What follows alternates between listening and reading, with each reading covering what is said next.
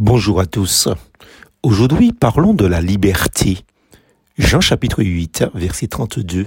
Vous connaîtrez la vérité et la vérité vous rendra libre. Inspiré par l'esprit de l'évangile, la déclaration des droits de l'homme rappelle l'importance de la liberté. En réalité, tout être humain y aspire. Pilate posera la question non seulement la plus importante pour sa vie, mais certainement pour l'humanité. Pilate lui répliqua Qu'est-ce que la vérité? Jean chapitre 18, verset 38. En philosophie, nous dit-on, la vérité est la correspondance entre ce que je dis et ce qui est. Elle s'oppose donc à la fausseté au sens de l'erreur. Platon a posé la question suivante. Vivons-nous dans l'illusion? Descartes, quant à lui, semble, tout en s'interrogeant, orienter ses disciples dans une voie pour la question suivante. Comment atteindre la vérité? C'est un thème tellement important qu'il faisait dire un autre philosophe ce qui suit. Le premier de tous les biens, c'est la liberté, écrivait Jean-Jacques Rousseau. Pilate semblait donc faire la sourde oreille à ce que le Christ lui avait dit avant sa question pertinente. Christ avait dit, je suis né et je suis venu dans le monde, c'est pour rendre témoignage à la vérité. Toute personne qui n'est pas de la vérité écoute ma voix. Jean chapitre 18, verset 37. Jésus ne répond pas à Pilate, car la réponse, il l'avait déjà donnée publiquement.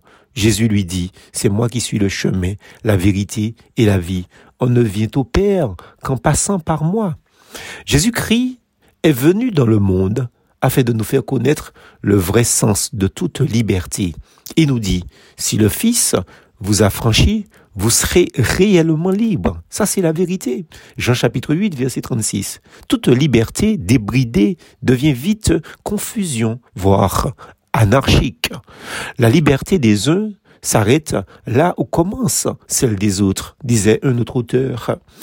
Cette expression est à la fois un précepte, mais aussi un proverbe. Il apprend à restreindre ses libertés en communauté, par exemple dans l'église locale, dans les foyers et encore plus dans la société.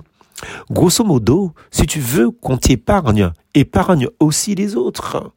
Voilà une maxime qui nous rappelle les propos de Jésus. Tout ce que vous voudriez que les hommes fassent pour vous, vous aussi, faites-le de même pour eux, car c'est ce qu'enseignent la loi et les prophètes. Matthieu chapitre 7, verset 12.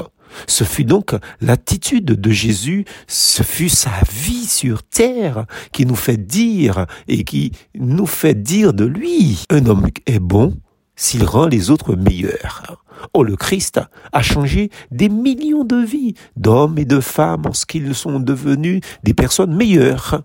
Le Seigneur est venu mettre de l'ordre dans l'échelle de nos valeurs, révélant l'emprise du péché et de son esclavage sur notre vie. Il est venu nous donner la liberté et ça, c'est la vérité. Le péché est la source de tous les désordres et de tous les débordements humains. Ceux qui acceptent de suivre Jésus-Christ sont appelés à vivre la glorieuse liberté des enfants de Dieu. Ça, c'est la vérité. Voilà ce que dit l'apôtre Paul. Toutefois, elle a l'espérance d'être, elle aussi, libérée de l'esclavage de la corruption pour prendre part à la glorieuse liberté des enfants de Dieu. Romains chapitre 8, verset 21. Vous connaîtrez la vérité et la vérité vous rendra libre, nous dit Jésus. Voilà la vérité. Elle est celle que nous fait connaître sa personne à la lecture de sa parole, la Bible, parole de Dieu. Par elle, le Saint-Esprit nous révèle ce qui nous rend esclaves et comment il peut nous libérer pour vivre une vie nouvelle. Ça, c'est la vérité. Si le Saint-Esprit vient remplir notre vie pour la diriger, nous serons vraiment libres. Libres dans notre conscience, libres dans notre esprit, libres de vivre selon la volonté de Dieu. Car le Seigneur, c'est l'Esprit. Et là où est l'Esprit du Seigneur, nous dit la parole, là est la liberté du Corinthiens chapitre 3, verset 17. Amis, l'avez-vous découvert pour vous-même, cette vérité, cette liberté en Jésus-Christ? Plus force en Jésus.